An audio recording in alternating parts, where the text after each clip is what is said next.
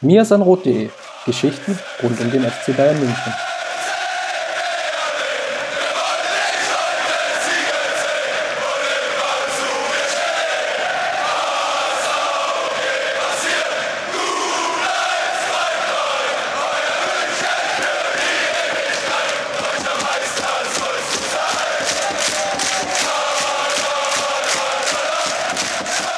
Herzlich willkommen zur Jubiläumsfolge, die 80. Ausgabe des Mir ist ein Rot Podcast. Und was gibt es Schöneres zu feiern als die Tage voller Sonne, die dem FC Bayern gerade entgegenscheinen? Die Münchner haben zum ersten Mal seit dem fünften Spieltag wieder die Tabellenführung erobert. Ein 6-0-Sieg gegen die Wolfsburger sicherte die Tabellenführung, weil im Parallelspiel Dortmund zwar die Stuttgarter relativ spät, aber doch geschlagen hat und eben nur mit 3 zu 1 haben die Münchner vier Tore aufgeholt in der Tordifferenz und sind an die Tabellenführung gesprungen. Das Ganze feiere ich natürlich nicht alleine, sondern wie immer mit dir, Justin. Grüß dich, Servus. Endlich wieder Spitzenreiter. Das ist ja, nachdem du den Aufholjagd-Podcast angekündigt hattest, ging es bergauf. Jetzt sind wir der Spitzenreiter-Podcast und haben die Dortmunder nicht nur in der Uli Hoeneß-Tabelle überholt, sondern auch in der richtigen Tabelle. Aufzuholen ohne einzuholen. Wie war das? Na egal. Lass uns mal direkt einsteigen mit dem Spiel gegen Wolfsburg. Es war ja, wir hatten es in der letzten, Disku äh, in der letzten Folge, Episode ja schon ein bisschen diskutiert. Gerade die Ausbotung, sie hatten es dann, glaube ich, liebevoll genannt, von Jogi Löw gegenüber Mats Hummels, Jerome Boateng und Thomas Müller, haben wir dann schon nochmal relativ hohe Wellen geschlagen. Und auch der Verein sah sich dann dazu genötigt, sich zu äußern. Und das war relativ spannend, weil Nico Kovac sich dann einfach entschieden hat, alle drei spielen. Was ein bisschen überraschend war, dass Hummels und Boateng beide den Start bekommen haben. Ja, also es ist ein bisschen so wie vom letzten Liverpool-Spiel. Ich glaube, da haben sie auch einmal zu zweit gespielt, ähm, um Süle einfach nochmal eine Pause zu geben vor Liverpool. Vielleicht war es wieder so ein bisschen dieses, äh, ja, ich stelle euch jetzt beide auf und dann könnt ihr so ein bisschen ausknubbeln, wer gegen Liverpool dann von Anfang an spielt. Ähm, ja, aber ich kann jetzt nicht wirklich so einen, so einen richtigen Sieger zwischen den beiden ausmachen. Ich glaube, dass ähm, ja, Mats Hummels dann beginnen wird gegen Liverpool. Mit Süle natürlich. Ja, über Liverpool werden wir dann später nochmal sprechen. Lass uns mal bei der Wolfsburg-Partie bleiben. War ja auch noch so ein bisschen in der Diskussion, ob vor der Partie Kovac die Rotationsmaschine anwirft oder ob er mit der Startelf oder einer möglichen Startelf von dem anstehenden Liverpool-Spiel ins Rennen geht. Ich glaube, er hat sich für Zweiteres entschieden bis auf Kimmich und Müller, die jetzt aufgrund ihrer Sperre nicht spielen können, war das im Endeffekt bis vielleicht auf Alaba noch, wo es so leichte äh, Verletzungsprobleme gab, die elf, die wir jetzt dann wahrscheinlich dann später auch in dem Liverpool-Spiel sehen werden. Ja, ich glaube schon. Äh, wir haben hinten gesehen, dass Rafinha auf links ein bisschen Spielzeit sammeln durfte. Ähm, ja, dann in Verteidigung haben wir schon gesagt, Süle wird wahrscheinlich reinkommen. Für einen der beiden, wahrscheinlich für Boateng. Ähm, ja, rechts dann Rafinha, der auf links gespielt hat, links dann Alaba, der zurückkommt.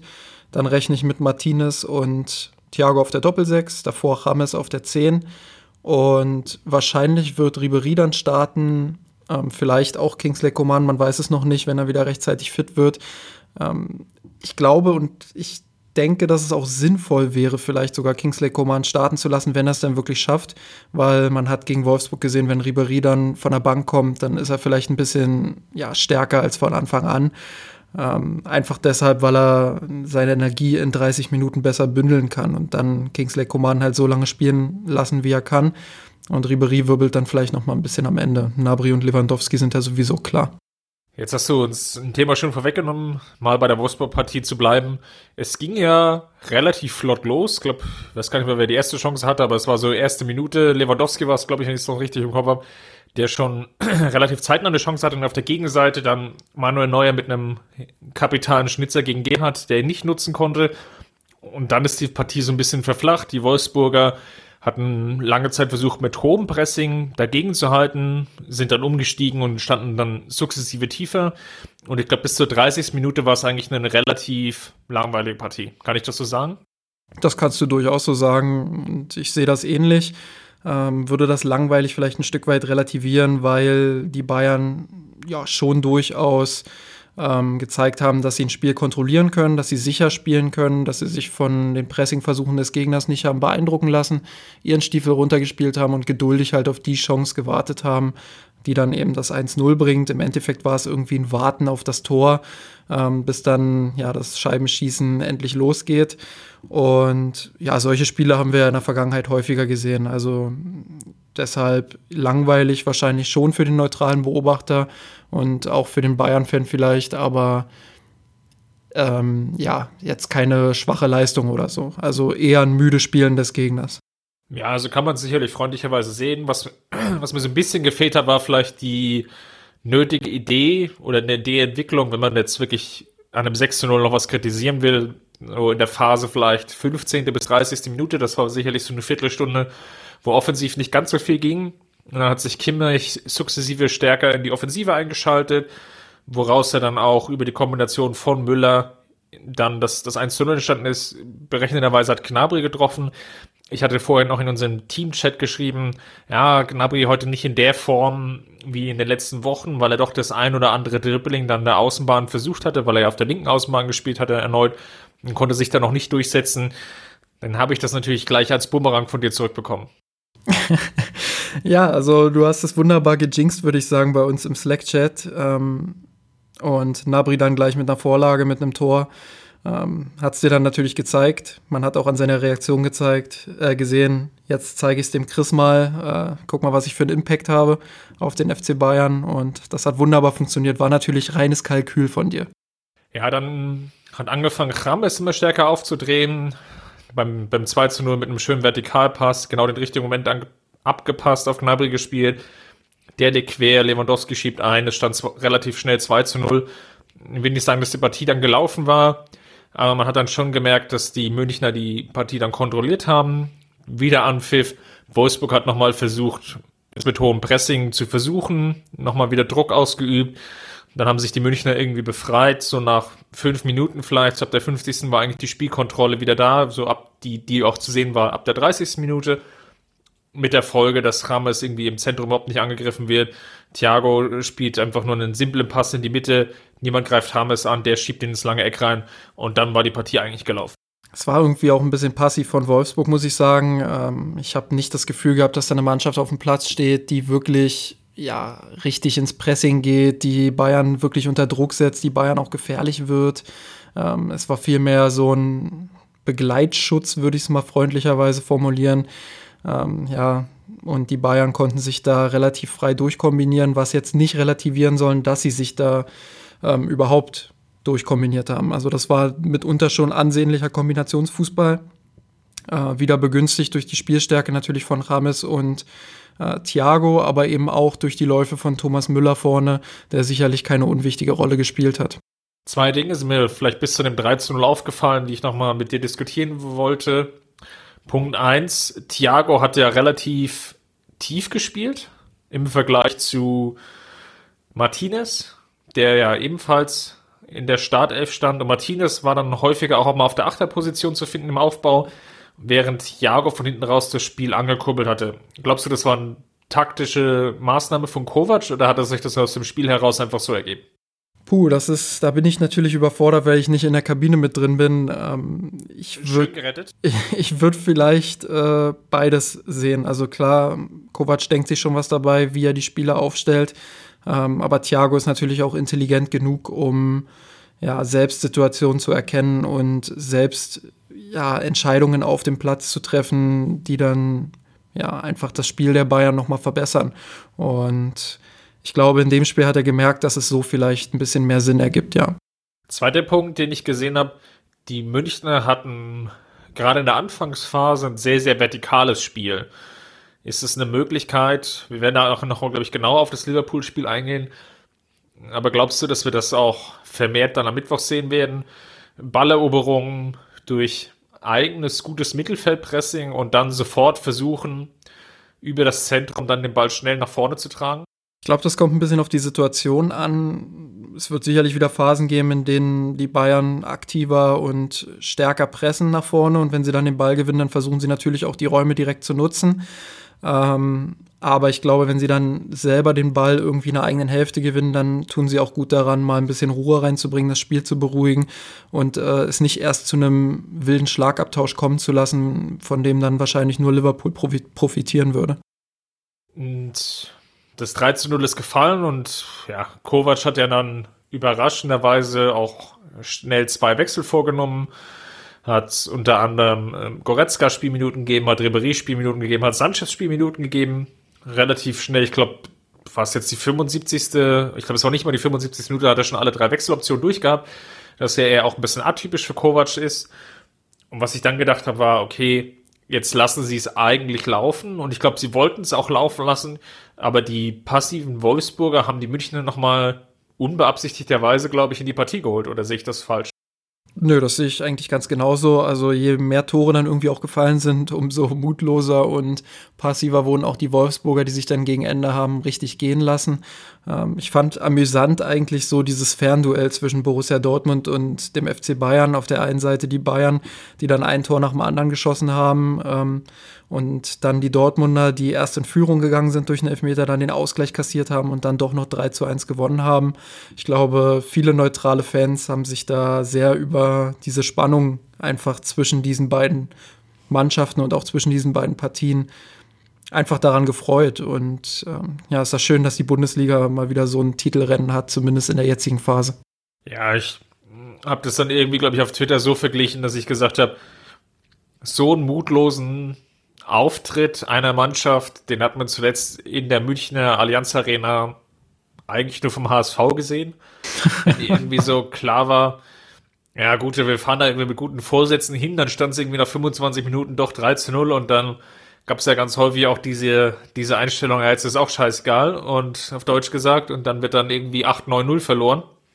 Und irgendwie so hatte ich den gleichen Eindruck. Also so das 3-0, das war wirklich so ein, so ein typischer Genickbruch, den man ihn hin und wieder mal sieht im Fußball, aber in dieser extremen Weise habe ich eine Mannschaft eigentlich nicht auseinanderfallen sehen. Also die Wolfsburger, ja, sie taten sich schwer, sie hatten irgendwie ein Konzept, was Labadie auch vorgegeben hat, das hatte man auch ähm, kurz nach dem, nach der Halbzeit wieder gesehen, das hatte man auch in der Anfangsphase, die erste Viertelstunde vielleicht gesehen, aber wie dann im Endeffekt diese Passivität dann reingekommen ist, wenn ich jetzt sehe, dass Ribéry in neun Minuten drei Vorlagen gegeben hat als Einwechselspieler, als, als, als Wolfsburg-Fan, der ich Gott sei Dank nicht bin, äh, würde ich mich da schon, würde ich mich schon ein bisschen ärgern. Ja, es ist natürlich, ähm, also es ist schon eine sehr beeindruckend schwache Leistung dann gewesen, gerade in der zweiten Halbzeit vom VfL. Das ist gar keine Frage. Ähm, aber man muss halt trotzdem auch sagen, die Bayern haben das natürlich herausragend dann auch ausgespielt und genutzt. Und ich tue mich da so ein bisschen schwer. Ich positioniere mich, denke ich, da so ein bisschen zwischen den Stühlen. Einerseits die schwachen Wolfsburger, andererseits äh, die starken Bayern. Irgendwo dazwischen wird wahrscheinlich die Wahrheit liegen. Die Bayern waren gut. Ähm, die Wolfsburger waren aber längst nicht so gut, wie sie es vielleicht in anderen Phasen der Saison waren. Und man muss ja durchaus sagen, da kam ja kein Abstiegskandidat nach München, sondern das war eine Mannschaft, die aktuell gute Chancen hat, wenn sie denn den nächsten Schritt schafft, äh, vielleicht sogar noch irgendwie nach Europa zu fahren nächste Saison.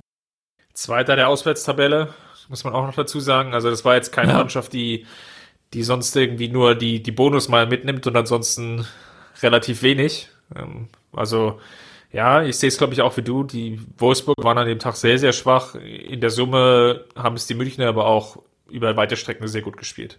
München ist nur einmal im Jahr, haben die Wolfsburger sich gedacht und dann das volle Programm einmal mitgenommen. ja, wie, wie in alter Ebay-Manier. Ähm, super Reise, Top-Gegner, gerne wieder. Aber gut, ähm, lass uns mal auf unsere Kategorie schauen. Die Gewinner und Verlierer der Woche damit ich es dir mal ein bisschen leichter mache diesmal und jetzt nicht sofort einsteige, fange ich mal an mit dem Verlierer. Und zwar, die Verlierer sind vielleicht die Nico Kovac-Kritiker, zu denen ich mich durchaus selber zähle. Muss mich jetzt also durchaus als Verlierer abstempeln wir beide, ich spreche jetzt auch mal für uns, wir waren ja sehr, sehr kritisch gegenüber Nico Kovac, hatten auch irgendwie schon zwischendrin, auch hier in dem Podcast, mögliche Nachfolge diskutiert, haben auch im Blog gezielt den Finger in die Wunde gesteckt und gesagt, okay, das sind jetzt Punkte, die, die laufen nicht richtig und da muss Kovac nachjustieren. Der Erfolg gibt ihn jetzt in der jetzigen Phase natürlich recht, ähm, auch wenn das Spiel am Mittwoch noch gespielt werden muss, aber er hat den Rückstand in der Tabelle wieder eingeholt. Er hat die Mannschaft so weit stabilisiert, dass jetzt die letzten elf und zwölf Partien gewonnen wurden. Also die, die Partie in Leverkusen war jetzt auch in der Rückrunde die einzige Partie, die verloren wurde. Und selbst da hatte man ja eigentlich genügend Optionen, die Partie zu gewinnen, erfolgreich zu bestreiten. Dann wird es natürlich mit so einem Erfolg schwierig, ähm, da mit, Kritik dagegen zu halten. Ich sehe immer noch ein paar Schwachstellen. Ich glaube, da ist immer noch ein bisschen Potenzial drin. Muss aber einfach konstatieren, dass Kovac es geschafft hat, in den letzten Wochen die Mannschaft zu stabilisieren. Und bei einigen Spielern Rames würde ich jetzt an der Stelle nennen. Martinez ist sicherlich auch ein, einer derjenigen. Selbst Thomas Müller in den letzten zwei Spielen sehr ordentliche Partie gemacht, hat er es geschafft, bei vielen Spielern sie hinzuführen, dass sie in der jetzigen Saisonphase, die ja jetzt auch wirklich die wichtige Saisonphase ist, dass sie eine durchschnittlich bis sehr gute Form haben, also so ab drei plus aufwärts nach oben. Und das trifft für viele Spieler im Kader zu. Ich schließe mich an. Ich habe bei Verlierer erst lange einen Strich da gehabt. Ähm, aber jetzt, wo du das sagst, schließe ich mich dir an und möchte ergänzen, dass man trotzdem natürlich vorsichtig sein muss. Also ja, ich habe ja auch schon die letzten Tage auf Twitter einmal geschrieben, ähm, Chapeau FC Bayern, neun Punkte aufzuholen, ist schon eine Hausnummer, das ist stark.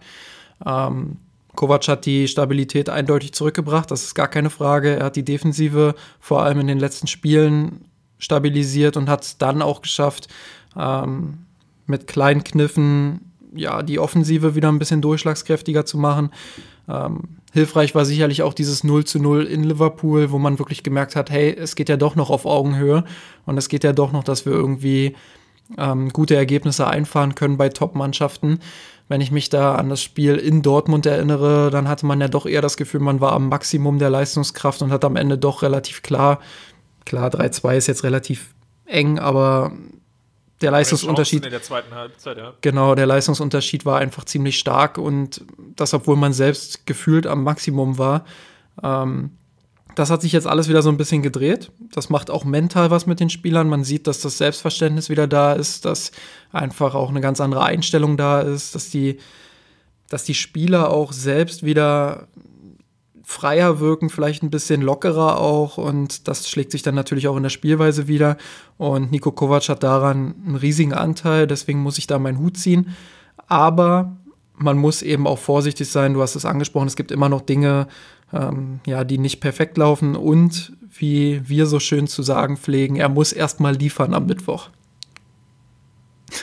naja, wenn du mir so einfach den, den, den gleichen Pick klaust, dann machen wir weiter und nenn uns mal deinen Gewinner der Woche. Du hast dich selbst so ein bisschen als Verlierer gesehen. Ich habe dich als Gewinner gesehen. Und zwar, weil du wunderbar gegen Wolfsburg gejinxt hast. Ähm, das hatten wir ja gerade. Du hast bei uns im Slack dann geschrieben, ja, der Nabri, der hat ja gar keinen Impact. Und äh, neulich hast du auch sowas ähnliches mal über Goretzka geschrieben und wenig später hat er dann, glaube ich, getroffen. Also du hast da schon Talent, Chris. Und deswegen bist du mein Gewinner der Woche. Ja, vielen Dank. Ich halte es mal mit Serge Gnabry haben ja letzte Woche schon viel über diskutiert, auch über die Vertragsverlängerung. Und die Vertragsverlängerung als, als ein ausschlaggebendes Argument, jetzt seine Leistung gegen Wolfsburg ab der 30. Minute, würde ich jetzt einfach mal sagen, deuten alle in die richtige Richtung hin. Er entwickelt sich positiv. Er ist auf jeden Fall einer der Spieler, die einen sehr, sehr großen Impact in der jetzigen Saisonphase haben. Und ich könnte jetzt sicherlich von dem Wolfsburg-Partie auch Lewandowski nennen, ich könnte sicherlich auch Müller nennen, ich könnte vielleicht sogar Mats Hummels nennen, der eine sehr gute Leistung im Defensivzentrum erbracht hatte. Von daher ähm, gehe ich einfach mal mit Gnabry. Es könnten jetzt auch vier, fünf andere sein. Und das spricht ja auch dafür, dass die Mannschaft eine sehr gute Leistung gezeigt hat am Wochenende. Auch bei den Verlierern merkt man das natürlich, wenn wir uns schon schwer tun, äh, Verlierer innerhalb des Teams zu finden, dann spricht sozusagen vieles dafür, dass der Trainer und die Mannschaft vieles richtig gemacht haben. Und das Gleiche gilt natürlich jetzt hier an der Stelle auch für die Gewinner. Jetzt ist natürlich die Frage, ob sie auch gegen Liverpool alles richtig machen werden. Wunderbare Überleitung, die ich mir nicht hätte besser wünschen können. Es ist eine ganz, ganz interessante Phase, weil die Münchner, wir hatten es jetzt schon zwei, drei Mal angesprochen, können es gerne nochmal wiederholen und dass wir uns alle nochmal auf die Schulter klopfen, haben die Tabellenführung übernommen. Liverpool hat in der letzten Woche die Tabellenführung verloren an City. Und jetzt würde mich mal interessieren, wie du dazu stehst, wie du die, die Form beider Teams siehst. Wenn ich jetzt mal so in das Kalenderjahr 2019 schaue, hat Liverpool aus den zwölf Pflichtspielen nur fünf Siege geholt. Bayern hat gegen Leverkusen verloren, das hatten wir ja schon angesprochen, und das Unentschieden gegen Liverpool gehabt im Hinspiel. Und siehst du da jetzt einen gewissen Switch? Ich habe jetzt auch irgendwie schon so auf Twitter gelesen, dass Bayern jetzt der klare Favorit ist. Das würde ich jetzt soweit noch nicht gehen. Aber die, die Formkurven beider Teams zeigen schon in konträre Richtung, oder? Absolut. Das ist äh, Liverpool hat in den letzten Wochen geschwächelt, das muss man so sagen. Äh, teilweise auch unglücklich geschwächelt, aber wie ich es vorhin gesagt habe, das macht natürlich ganz viel mit dir auch im Kopf. Wenn du als Spieler nicht erfolgreich bist, wenn du vielleicht gut spielst, aber die Ergebnisse nicht holst, dann fragst du dich natürlich, wieso, was, was läuft hier falsch und ähm, zweifelst vielleicht auch ein Stück weit an dir selbst. Das haben die Bayern ja, ähm, ja vor allem auch in der Hinrunde schon selbst erlebt und jetzt gerade wechselt das so ein bisschen. Liverpool hat jetzt so die Phase, ähm, wo sie einfach drohen, die ganze Saison zu verspielen irgendwie. Wobei verspielen auch ein großes Wort ist. Man muss ja aufpassen, was man sagt, weil sie sind immer noch einen Punkt an Manchester City dran und Manchester City spielt einfach eine überragende Saison, das muss man so sagen. Und dass Liverpool da überhaupt einen Punkt dran ist, ist schon äh, eine ziemlich große Leistung. Aber die Formkurve spricht halt im Moment für den FC Bayern und das ähm, wird den Bayern nicht entgangen sein. Und deshalb ähm, ja, ist meine Hoffnung so ein bisschen, dass diese mentale Schiene einfach einen relativ entscheidenden Faktor in dieser Partie spielt. Wenn man mal so auf die letzten Partien schaut, dann sieht man, dass Liverpool vor allem auswärts ein Problem hat, was ich ein bisschen überraschend finde. Sie haben die Partie beim Nachbarn in Everton oder bei Everton nicht gewonnen. Das Merseyside Derby. Sie haben gegen den großen Liberalen United nicht gewonnen. Das war kurz nach dem Bayern-Spiel. Ich glaube, wir hatten im Podcast auch ein bisschen drüber diskutiert. Das war so eine ganz strange Partie, weil ähm, United da relativ häufig wechseln musste in der Anfangsphase, hatte viele Verletzte. Dann war, ich glaube, zur Halbzeit waren eigentlich schon drei Auswechslungen getätigt von äh, United. Dann hat sich irgendwie Rashford noch verletzt und United hat die Partie zwar mit Rashford auf dem Feld bestritten, der konnte aber eigentlich gar nicht mehr wirklich richtig laufen. Und Liverpool konnte daraus aber keinen Kapital schlagen und musste sich mit einem 0 zu 0 begnügen, hatte selber wenig Torchancen. Das war eine ganz krude Partie und natürlich schon vor dem Bayern-Spiel fing ja diese Negativserie, wenn man das so will, schon ein bisschen an. Es gab die Partie bei West Ham, die auch nur unentschieden bestritten wurde. Also die letzten drei Auswärtspartien wurden nicht gewonnen. Ich glaube, das ist so ein kleiner Momentum-Shift. Ich habe es jetzt auch die Partie gestern gegen Burnley so ein bisschen in Ausschnitten gesehen, in der zweiten Halbzeit eingeschaltet und was ich da gesehen habe, geht eigentlich so ein bisschen in die ähnliche Richtung. Ich sehe halt schon noch die Ansätze, die da sind. Ich sehe aber auch, dass nicht alle Spieler in Form sind.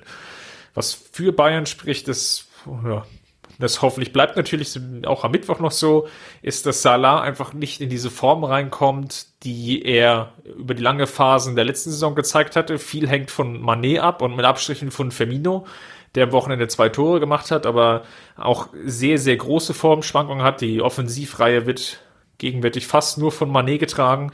Ich sehe irgendwo Probleme im Mittelfeld, die, die passende Balance zu finden Klopp tut sich da irgendwie relativ schwer, auch Cater zu integrieren. Dann gibt's da immer, relativ viele Wechsel. Fabiano musste teilweise jetzt auch in, in der Abwehr aushelfen.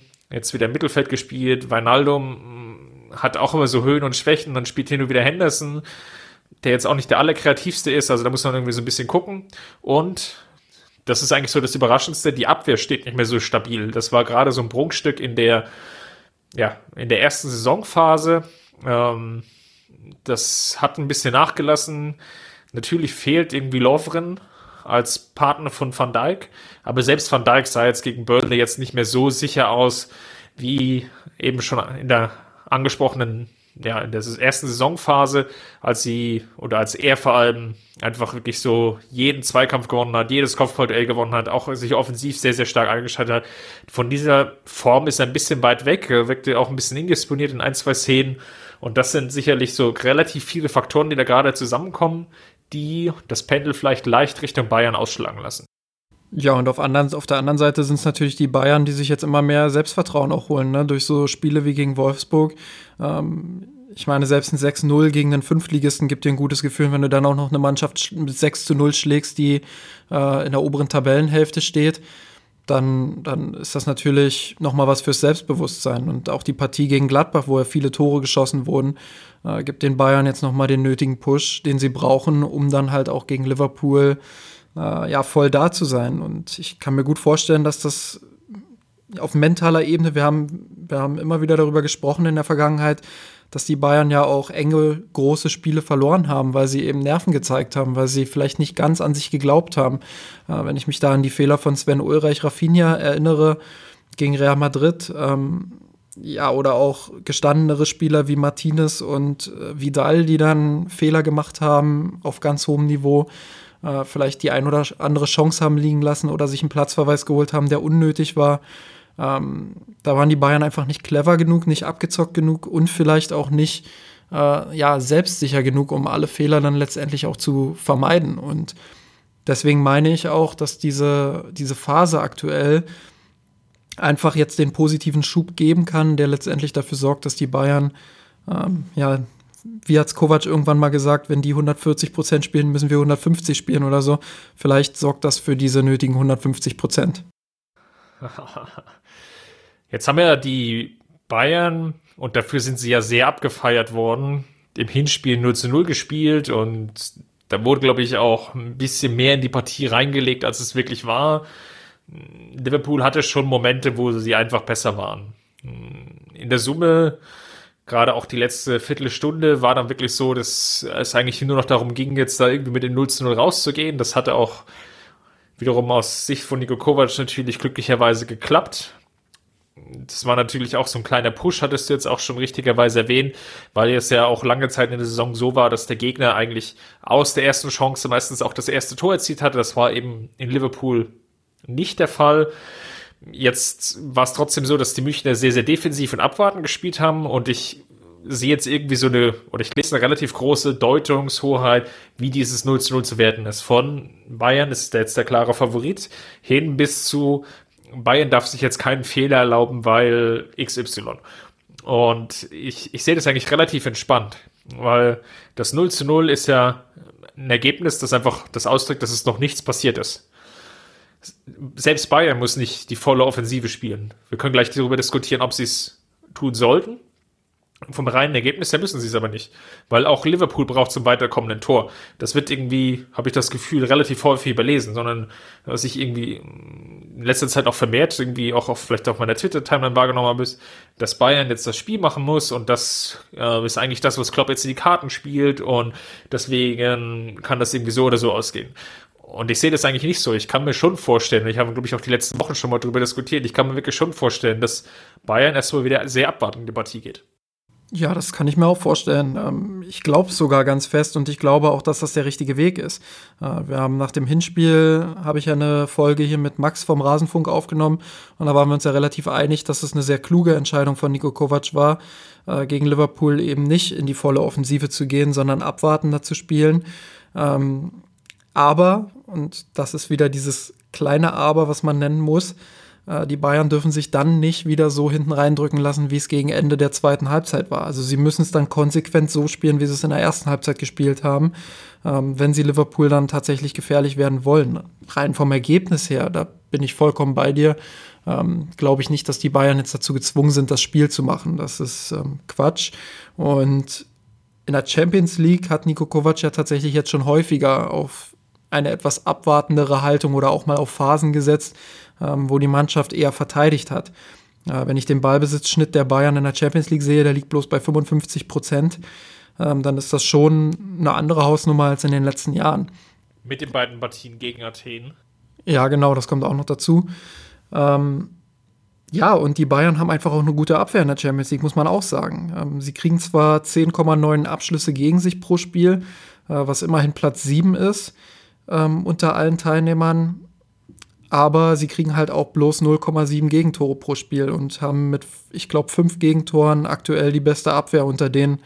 Ähm, also wenn man das, ich finde es immer komisch zu sagen, die haben so und so viele Gegentore gekriegt, deswegen haben sie die beste Abwehr, aber sie haben halt die wenigsten Gegentore unter den aktiven äh, Teilnehmern der UEFA Champions League und haben insgesamt schon viermal zu null gespielt. Unter anderem eben in Liverpool. Warum sollte das nicht wieder gelingen in München? Und wenn hinten die Null steht, da könnte ich jetzt wieder ins Phrasenschwein einzahlen.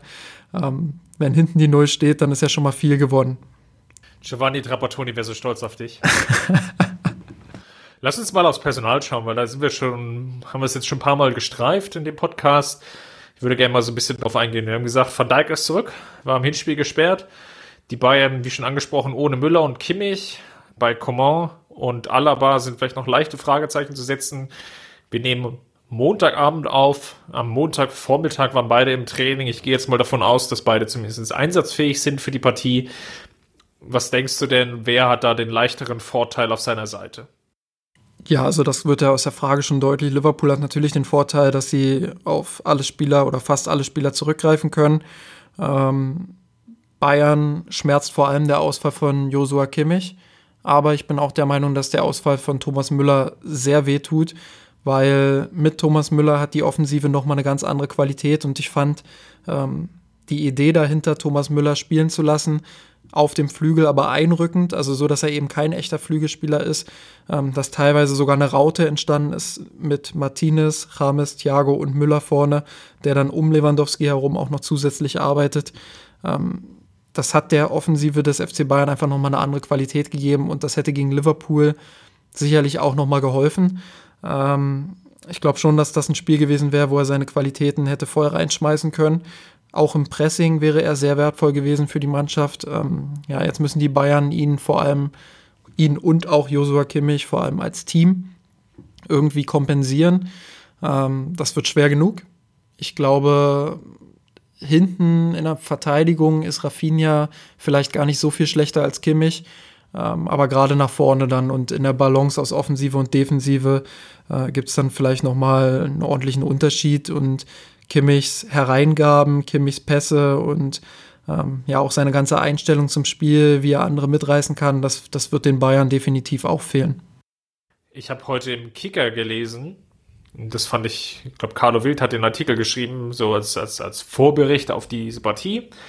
Und er hat sogar die Theorie aufgestellt, dass Jerome Boateng als Innenverteidiger vielleicht auf der Rechtsaußenverteidigerposition spielt. Was ich eine, eine sehr interessante Fragestellung finde, weil ich einerseits überlegt habe, okay, wie kommt er jetzt darauf? Vielleicht unter dem Gesichtspunkt, dass Alaba vielleicht nicht rechtzeitig fit wird. Dass dann die Kette wäre Rafinha, ähm, Süle, Hummels und, und Boateng.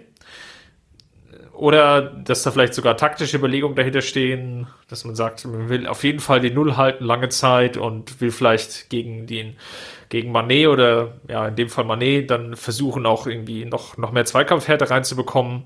Das war leider nicht ganz ausgeführt in dem Artikel, aber ich wollte es trotzdem mal mit reinnehmen und dich fragen, was hältst du von der Idee? Ja, ich finde es schwierig. Ähm, man hat mit Rafinha, gerade wenn Alaba fit ist, halt nun mal einen Ersatz auf der Bank und ich finde, dass Rafinha vielerorts auch einfach unterschätzt wird. Ähm, gerade wenn man sich hinten heraus kombinieren will, dann ist er doch als, rechts als rechter Außenverteidiger ähm, ein sehr sicherer Spieler normalerweise. Ähm, er ist jetzt nicht absolute Weltklasse oder so, das müssen wir, wir müssen jetzt nicht so tun, als wäre er ein 1 zu 1 Ersatz für Kimmich, aber ich glaube, er ist unter den Kompromissen, die der Kader bietet, der beste Kompromiss. Und ja, Boateng, ich traue ihm das durchaus zu, wenn er spielt, traue ich ihm zu, dass er vor allem in der Defensivarbeit ähm, durchaus einen Mehrwert bringen kann, aber es wäre schon ein Schlag ins Gesicht für Rafinha, glaube ich. Ich tue mich da schwer zu sagen, Boateng wäre jetzt wirklich so ein krasser Mehrwert zu Rafinha, dass man unbedingt dieses Experiment wagen sollte. Ähm, ich denke, Rafinha ist eingespielter auf dieser Position und sollte deshalb auch von Anfang an ja, den Weg in die Startelf finden. Denke ich auch. Wenn man jetzt davon ausgeht, dass Alaba fit wird und dass Coman fit werden oder auch fit wird, ergibt sich ja eigentlich nur eine Fragestellung, wer eigentlich auf dem linken Flügel anfängt. Ich glaube, der Rest ist eigentlich dann soweit gesetzt. Ähm, Neuer im Tor sowieso. Dann der von dir angesprochene Rafinha als Rechtsverteidiger, Alaba als Linksverteidiger, Süle Hummels im Abwehrzentrum, Martinez auf der 6, Thiago und James auf der 8. Position. Der Rechtsaußen wäre dann Gnabry im Sturm Lewandowski und eigentlich ist nur wirklich der äh, die Linksaußenposition offen, wo man sich eben die Frage stellt, die du vorhin auch aufgeworfen hattest, sollte Coman einfach starten, um vielleicht zu, zu schauen, wie weit es geht. Und dann Ribéry als Einwechselspieler kommen oder umgekehrt. Ich glaube, wir sind uns einig dahingehend, dass nicht beide Spieler noch volle 90 Minuten im Tank haben. Egal ähm, aus welcher Perspektive man irgendwie drauf schaut. So, und dann ist halt die Frage, wer, wer liefert denn von Anfang an vielleicht den größeren Mehrwert? Und da sehe ich Coman, äh, Coman mit seiner mit seiner Qualität, einfach mit seiner Schnelligkeit sehe ich da eher im Vorteil, der den, den, der den Gegner dann einfach auch müde spielen kann. Ähm, und mit Ribery dann von der Bank, der vielleicht diese, diese Müdigkeit dann viel besser ausnutzen kann. Beziehungsweise Coman könnte, könnte das natürlich auch, aber ich stelle in Frage, ob Ribery in der Lage ist, einen Gegner müde zu spielen über 60 Minuten. Ich glaube, das kann er einfach nicht mehr und deshalb macht es andersrum vielleicht einfach auch mehr Sinn. Sehe ich auch so, hängt natürlich aber auch wirklich sehr, sehr stark davon ab, wie fit Coman ist. Vielleicht ist es auch einfach nur eine Nebelkerze seitens des FC Bayern, der, der einfach nur sagt, ja, er ist wieder fit und hier, er nimmt am Training teil. Das, das mag vielleicht auch alles richtig sein, aber vielleicht ist der Einsatz dann doch ein Tick zu früh in der Theorie. Ähm, und man, man täuscht jetzt hier einfach nur gewisse Dinge an, um Liverpool vielleicht ein bisschen zu verunsichern und zu taktischen Mitteln zu greifen, die vielleicht gar nicht notwendig sind oder einfach nur um Kapazitäten zu binden. Ja, es ist Kovac ja durchaus auch zuzutrauen, dass er zu solchen Mitteln greift. Äh, er macht ja auch keinen Hehl darum, dass einige Spieler hin und wieder mal ein Sekündchen länger auf dem Boden liegen, als sie eigentlich liegen sollten. Also wäre sowas sicherlich auch denkbar, aber ich gehe tatsächlich davon aus, dass Coman spielen wird. Lösen wir uns mal von der Einzelpartie und ordnen sie mal so im großen Ganzen ein. Wenn die Bayern jetzt weiterkommen, siehst du das als Vor- oder Nachteil für die Bundesliga? Es wäre ja dann immer noch diese berühmte Dreifachbelastung, das Pokalspiel gegen Heidenheim steht ja auch noch an, wobei ich jetzt den Pokal eigentlich ein bisschen ausklammern würde, weil das sind jetzt noch zwei Spiele bis hin zum Finale. Also mit dem Finale werden es noch drei Partien. Das sehe ich jetzt nicht als ganz großen Einflussfaktor, sondern wirklich eher die Champions League, die, wenn es jetzt so weitergeht, vielleicht mit einem ebenfalls Viertelfinale und Halbfinale, ja dann mindestens nochmal vier Spiele wären. Ich sehe es einerseits als Vorteil, weil die Bayern mit einem Weiterkommen einfach nochmal einen Tick motivierter werden, nochmal einen Tick mehr diese mentale, ja, diese mentale Stärke bekommen würden, die ich vorhin schon angesprochen habe. Und ich glaube, wenn sie Liverpool schlagen, ähm, dann können sie zu Recht von sich behaupten, dass sie seit längerer Zeit mal wieder einen richtigen Giganten in Europa geschlagen haben, weil ich sehe Liverpool trotz der aktuellen Formschwäche ähm, immer noch als eine der besten Mannschaften, die es in Europa gibt. Und wenn Bayern das schaffen sollte, dann Chapeau, dann können sie sich auch selbst mal für ein paar Sekunden auf die Schultern klopfen. ähm, und ich glaube, das würde dann tatsächlich nochmal für einen Push sorgen, für den, für den restlichen Verlauf der Saison. Andererseits ist es natürlich so, dass Dortmund jetzt keine Dreifachbelastung hat, nicht mal mehr eine Doppelbelastung. Sie haben nur noch die Bundesliga. Ähm, sie müssen jetzt zusehen, dass sie schleunigst aus ihrer Formkrise rauskommen. Das 3 zu 1 gegen Stuttgart war sicherlich ein erster kleiner Schritt. Ähm, müssen jetzt sehen, dass sie stabil werden, um Bayern Konkurrenz zu machen. Ähm, und für Bayern wird es dann darauf ankommen, einfach wirklich Woche für Woche, dass alle Spieler nicht nur fit sind, sondern dass auch die Spieler ja, außerhalb der ersten Elf einfach da sind, wenn sie gebraucht werden. Und ich glaube, da wird Kovac auch gefragt sein, vielleicht doch noch einen kleinen Tick mehr zu rotieren wieder, um dann halt auch alle Spieler mitzunehmen und zu, ja, diesen Balanceakt, äh, diesen Balanceakt einfach auch zu meistern. Also ähm, Sanchez hat ja auch eine gute Partie als Einwechselspieler jetzt gebracht gegen Wolfsburg, wo man sich schon die Frage stellen darf, ja, warum bekommt er nicht mal vielleicht eine Halbzeit? Warum bekommt er nicht mhm. mal einen Start und kann mal so 45, 60 Minuten einfach sammeln? Das sind einfach schon Fragen, die natürlich noch im Raum stehen. Wir hatten es ja auch letzte Woche diskutiert, als du die Amateurspieler im Anführungsstrichen als Verlierer tituliert hattest, weil sie einfach so wenig Minuten bekommen. Das ist sicherlich ein Punkt, der dann eine, eine größere Rolle spielen wird, weil dann die Partien in der wesentlich strafferen Taktung sind, als sie jetzt sind die Münchner hatten ja immer jetzt wieder so diesen kleinen Luxus, dass immer so von englischen Wochen die Rede war, sie aber ja nur ganz partiell aufgetreten sind, weil die letzten beiden Wochen waren zum Beispiel jetzt mit, mit einer normalen Belastung. Jetzt kommt die Partie gegen Liverpool, dann noch gegen Mainz, dann ist eine Länderspielpause, die jetzt kommt wieder diese, diese kleine Seitenhieb, der jetzt ja auch nicht mehr ganz so viele Spieler betrifft. Das ist also auch wieder eine Regenerationsphase und dann, ja, so Gott will, gibt es vielleicht ein Viertelfinale, was dann aber eben in der sehr, sehr schnellen Taktung ist. Und da ist das Bundesligaspiel dazwischen, dann vielleicht nicht von einer ganz großen Priorität, wo wirklich Kovac einfach schauen muss, wie er das von der Belastungssteuerung hinkriegen würde. Absolut, ja. Also ich glaube, der FC Bayern wird vor allem mental von dieser Partie profitieren, wenn sie denn weiterkommen.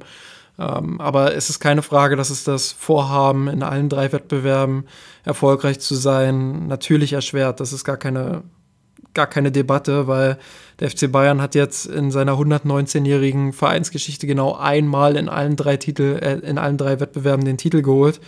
Ähm, 2013, Überraschung.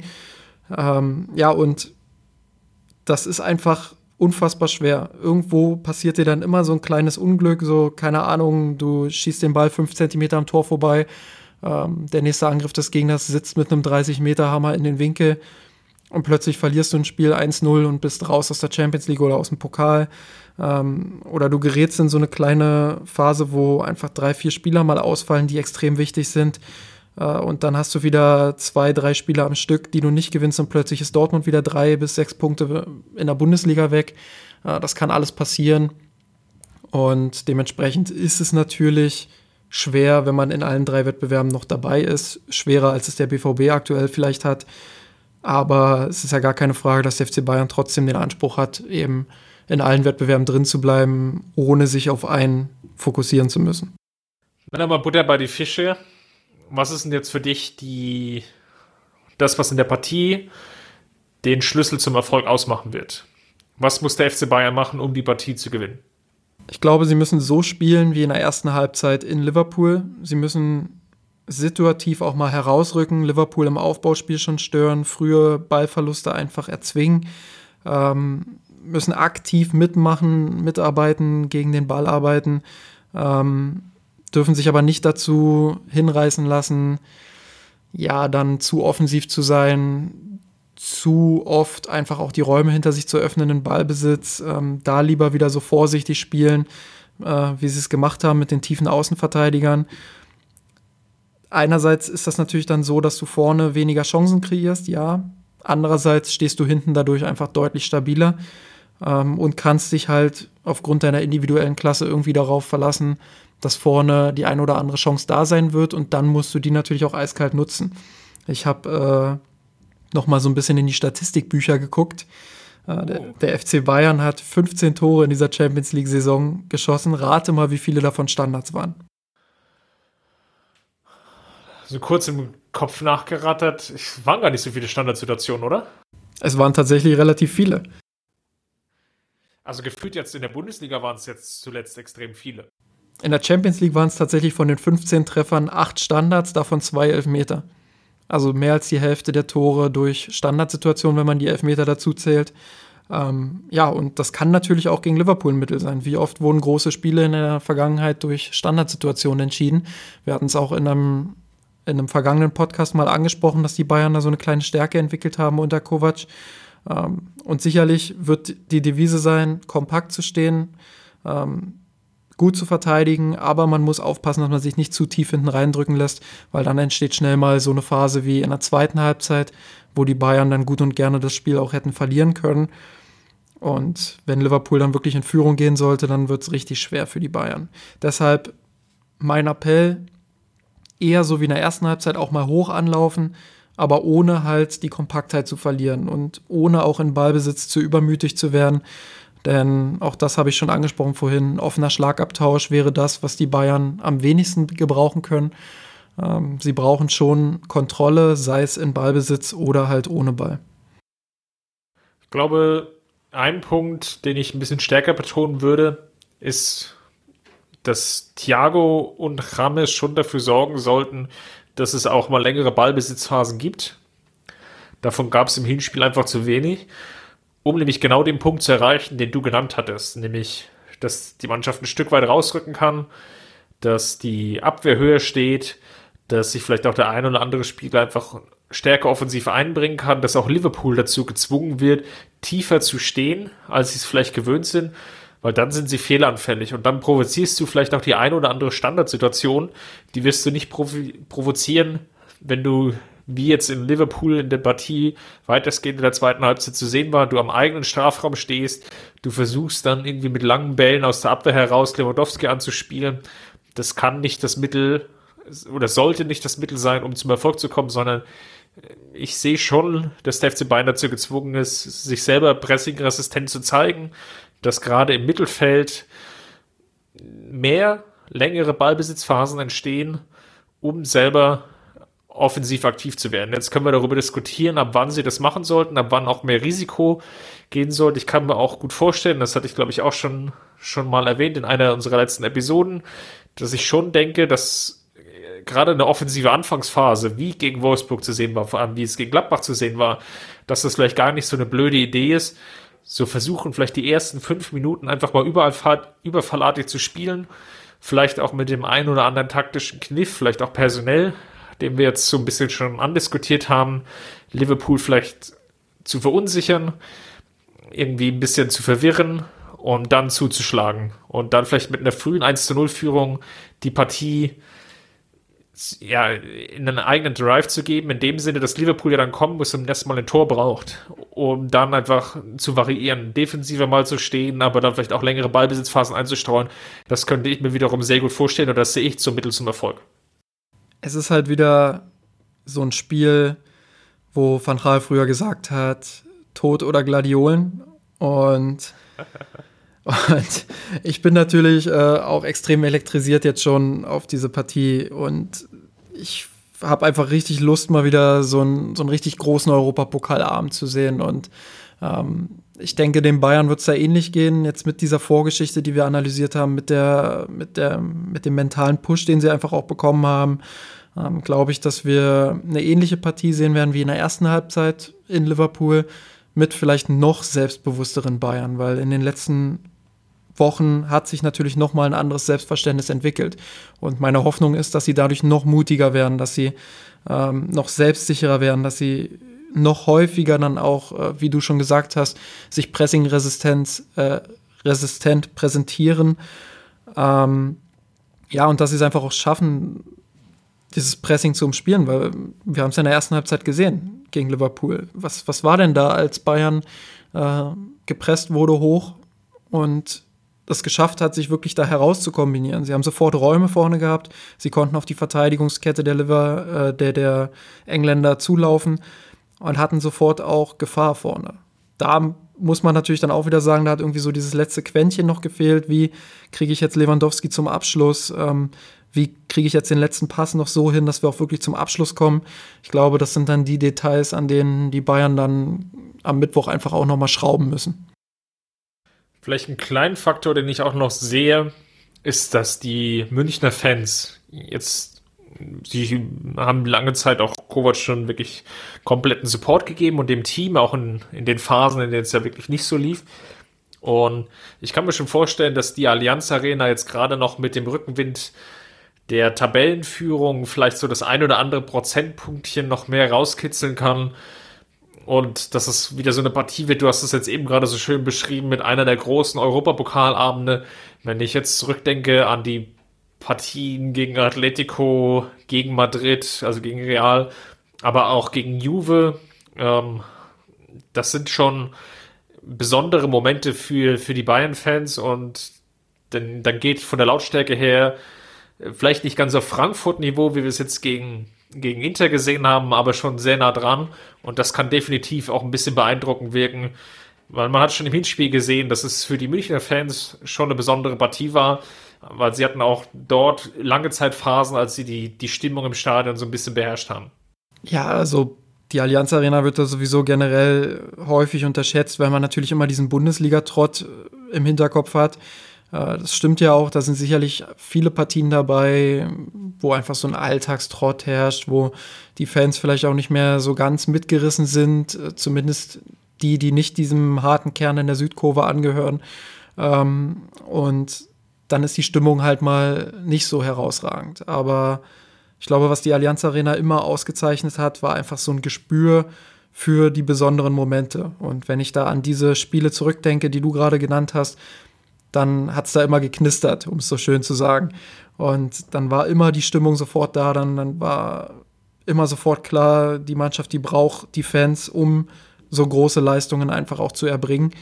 Und ich würde sagen, dass die Allianz Arena sich da auch nicht vor irgendeinem Stadion in der Welt verstecken muss. Also da kann man ganz viele Bayern-Spieler fragen, die diese Europapokal-Nächte erlebt haben und auch Fans.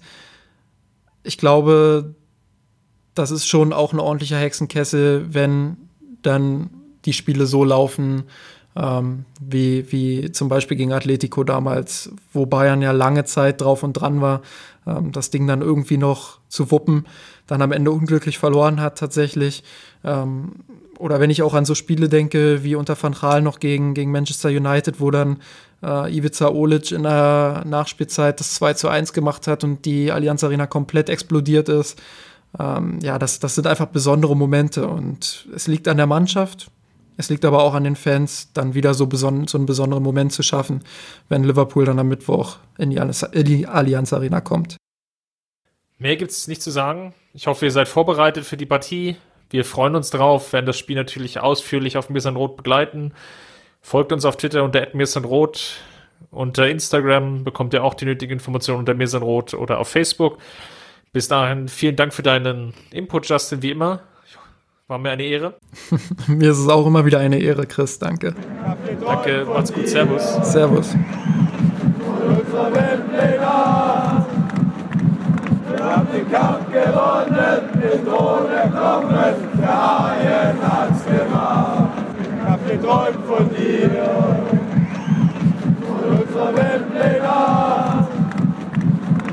haben den Kampf gewonnen, den Thron erkommen, der Haien hat's gemacht. Ich hab geträumt von dir, von unserer Wembley-Nacht. Wir haben den Kampf gewonnen, den Thron erkommen, der Haien Die eine Stunde ist ja dann auch Anpfiff von Fortuna gegen, gegen Frankfurt und die will ich eigentlich auch gucken. Ja, das ist natürlich äh, Traumfußball, den ich auch unbedingt sehen will. Wichtig auch für die Recherche, wir spielen ja noch gegen beide Mannschaften. Eben. Und ich will ja auch hören, was Matthias Sammer sagt.